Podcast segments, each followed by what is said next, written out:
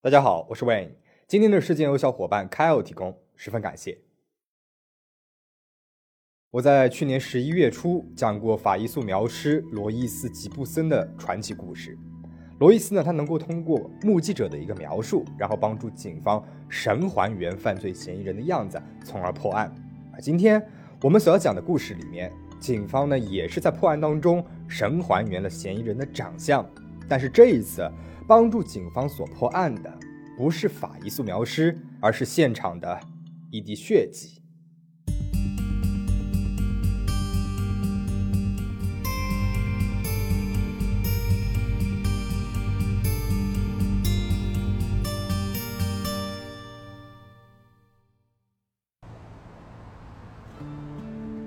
十七岁的女高中生布莱特尼·马歇尔和家人住在美国新墨西哥州的阿尔伯克基市，家里面有母亲戴安·马歇尔和其他的六个兄弟姐妹。母亲戴安六年之前离了婚，带着七个孩子独自生活。虽然家里面总是吵吵闹闹的，独自抚养七个孩子呢也并不容易。但是戴安是一个了不起的母亲，她努力工作，对每一个孩子都尽心尽责，希望给孩子们最好的生活。而布莱特尼是家里的老三，他个性爽朗活泼，梦想是进入电视台做一个新闻记者。现在呢，还是一个高二的学生，下课之后还会去一个商场的眼镜店里面卖眼镜，打打零工。原本以为日子会这样一天天的过去，但是没有想到，二零零八年九月份的一天，一个陌生男人打破了他们平静的生活。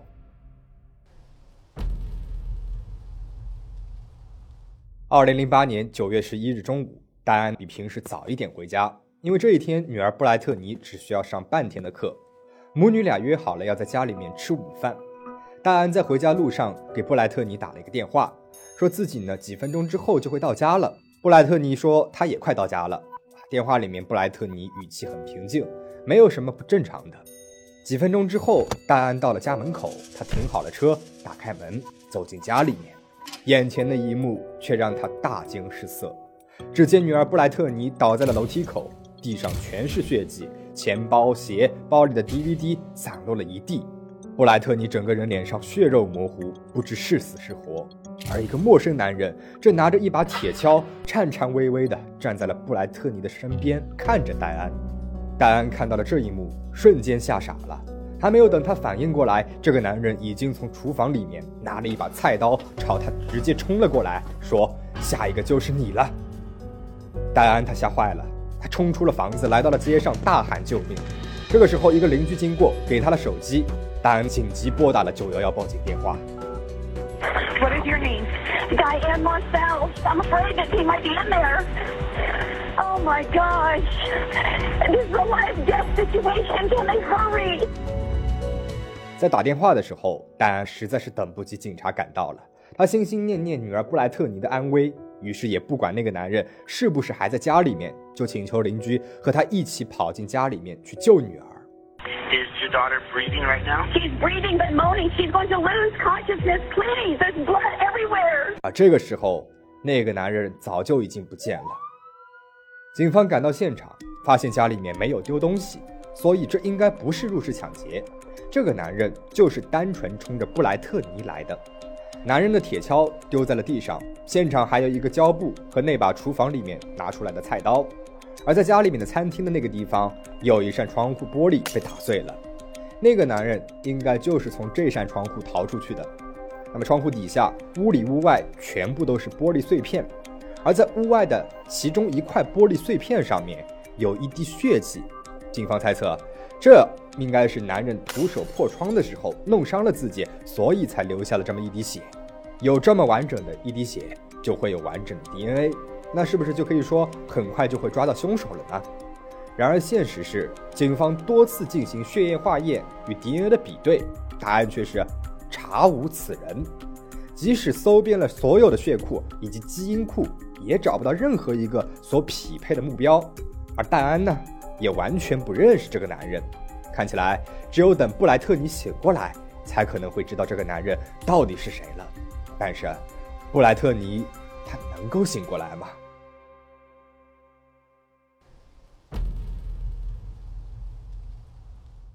当天警察赶到之后，布莱特尼就被送往了医院。他的头骨啊有多处的严重裂痕，头部与面部有大量的割裂伤口，以及手臂和手腕骨折。在抢救的过程当中，他多次被宣布病危。然而，不可思议的是，在经历了长达几周的昏迷之后，布莱特尼他奇迹般的苏醒了过来。就在警方打算问他被袭击当时的细节时，他们发现布莱特尼他居然失忆了，就连他的家人是谁他也不记得了，更别说这次袭击了。布莱特尼醒来之后的第一反应是问自己啊，是不是遭遇到了车祸才会受了这么重的伤？他已经完全不记得自己是被人用铁锹殴打成这个样子的。在之后的几年之间里面，布莱特尼经历了大大小小十六次手术，包括清除大脑当中被彻底打碎的脑组织。以及切除了接近四分之一的大脑，巨大的伤口导致他严重毁容。医生甚至把病房内的镜子全部用布盖住了，以防他看到自己的长相之后精神受到进一步的刺激。在家人和医院的悉心照料之下，布莱特尼重新学会了说话、走路和吃饭，但是他的左眼永远的失明了，左耳也永远的失聪了。不过后来，他的记忆和自理能力也逐渐恢复了。他回归到了正常人的生活当中，并且在当地的康复中心获得了高中学位。而这个时候已经来到了二零一三年了，距离案件发生已经过去了五年的时间。这五年来，布莱特尼快速康复着，但是案件的进展却一直停留在原地。对于那个男人到底是谁，警方还是毫无线索，而布莱特尼也还是完全不记得当时是什么样的一个情况。看到这边，你可能要问了：布莱特尼的母亲戴安，她当时不是也在现场吗？她不是也看到了凶手了吗？为什么凶手还这么难确定呢？其实当时警方赶到现场之后，第一时间就询问了戴安关于那个男人的样貌，而戴安呢，也的确是提供了那个男人的一些基本特征。他说，那个男人啊，应该是一个西班牙裔的白人，年龄呢在二十岁到三十岁之间，身高在一百七十公分上下。个子不算高，胡子呢修理得很干净，发色是棕色的。警方也很快根据戴安提供的线索，画了嫌犯的肖像，发布给了公众。但是仅凭着这些线索，符合的群体实在是过于庞大了，哪怕是结合了警方和当地民众的力量，也根本就无迹可寻呐。这起案件由于太过于扑朔迷离了。甚至是登上了美国当地著名的电视节目《全美通缉令》，一个专门报道、宣传以及征集在逃通缉犯线索的综艺节目。通过节目，警方又收获了接近四十条相关的线索，可是没有一条线索是有用的。警方调查了布莱特尼身边所有认识的人，发现这个女孩她平时热情善良、待人和善，从来没有树过敌。那么，到底是谁会对十七岁的女孩下这样的一个毒手呢？就在警方一头雾水的时候，母亲戴安她有了一个非常大胆的猜测：这个凶手真的是冲她的女儿来的吗？会不会这个凶手本来是冲着自己来的呢？原来啊，六年之前，戴安因为家暴和前夫离了婚，还争取到了七个孩子的抚养权。离婚的过程可以说是闹得非常不愉快。前夫他酗酒，曾经多次对戴安和他的孩子们施暴。戴安就猜测了。有没有可能是前夫雇了人来袭击自己？但是雇来的人他搞错了，袭击了布莱特尼呢？那么作为一个有家暴前科、生活不幸福的人，做出这样的事情来也并非没有可能。因为实在是没有什么别的侦查方向了，警方就把前夫列为了嫌疑人，并且对他进行了调查。但是深入调查之后，发现这个前夫呢其实是清清白白的，和这起案件没有一点的关系。案件的调查又回到了起点，目前唯一的线索还是只有那一小滴血迹。如果布莱特尼本人不恢复记忆，如何在这茫茫的人海当中锁定那个凶手呢？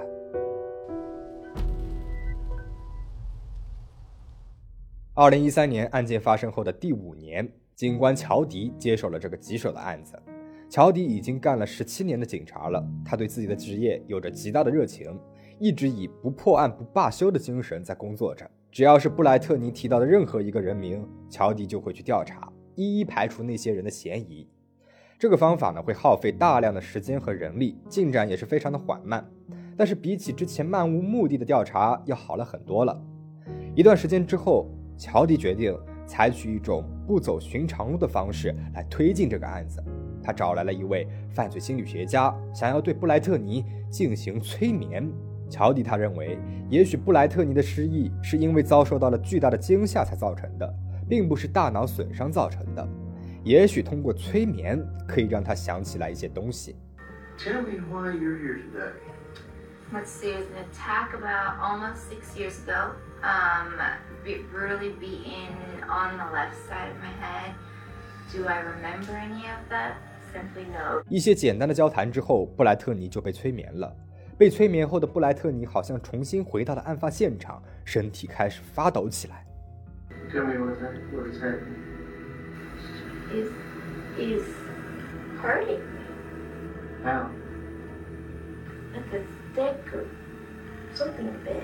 Hmm. I'm bleeding. Did he say anything? Mm-mm. Not a word. 催眠结束之后，布莱特尼醒来了。慢慢的，他开始记起了更多的那个男人的特征。他说，那个男人没有纹身，皮肤很白，有一张大方脸，一个大鼻子，两只大耳朵，宽宽的额头，还有一双棕色的奇怪的眼睛。而随着科技的进步，当初现场所遗留下来的那滴血迹也有了更多的价值。最新的血液化验技术可以检验出嫌疑犯的头发和眼睛的颜色、脸型等等，甚至可以拼凑出来嫌疑人的肖像。乔迪呢就把那滴血迹送去了化验，在等待结果的时候，突然接到了布莱特尼的电话。布莱特尼说，他最近呢脑子里面总是想起来一个名字，每次想起了这个名字，心里就会不禁的打寒战。这个人的名字就是贾斯汀·汉森。贾斯汀比布莱特尼大了七岁，当时是布莱特尼的初中同学艾比的姐姐的男朋友。初中的时候，布莱特尼经常会去艾比家玩，贾斯汀呢也会在，几个人就会经常一起玩。后来布莱特尼升入了高中，和艾比的关系就渐渐的淡了。但是贾斯汀他还是会和他保持着关系，会来他打工的眼镜店里面看看他。但是这好像也说明不了什么。这些年来，布莱特尼想起来的人名太多了。调查下来，那些人呢，也都和这个案件没有什么关系。这个贾斯汀，他说不定也是布莱特尼偶然想起来的一个人名呢，也有可能和本案毫无关系呢。这个时候，血液检测那边的合成肖像出来了，出来的肖像居然和贾斯汀是一模一样的，而且在这份血液化验的档案当中显示，嫌疑人极有可能拥有绿色或者是真褐色的眼睛。这两种颜色的眼睛，即使是在西方国家也是极为少见的。然而，贾斯汀他恰恰就拥有一双绿色的眼睛。警方立即就把贾斯汀列为了头号嫌疑人。乔迪警官立马来到了贾斯汀的家。贾斯汀出门迎接，还穿着浴袍。Yeah, hi, how are you? You Justin? I am Justin. Okay. 这个时候的贾斯汀已经是三个孩子的爸爸了。他热情地邀请乔迪进了屋，但是当乔迪说明来意，想要贾斯汀提供他的 DNA 的时候，他却说自己想要思考一下，和自己的母亲商量一下。案件发生后几年来，警方已经调查了两千五百二十个人了，每一个人都很配合地提供了自己的 DNA。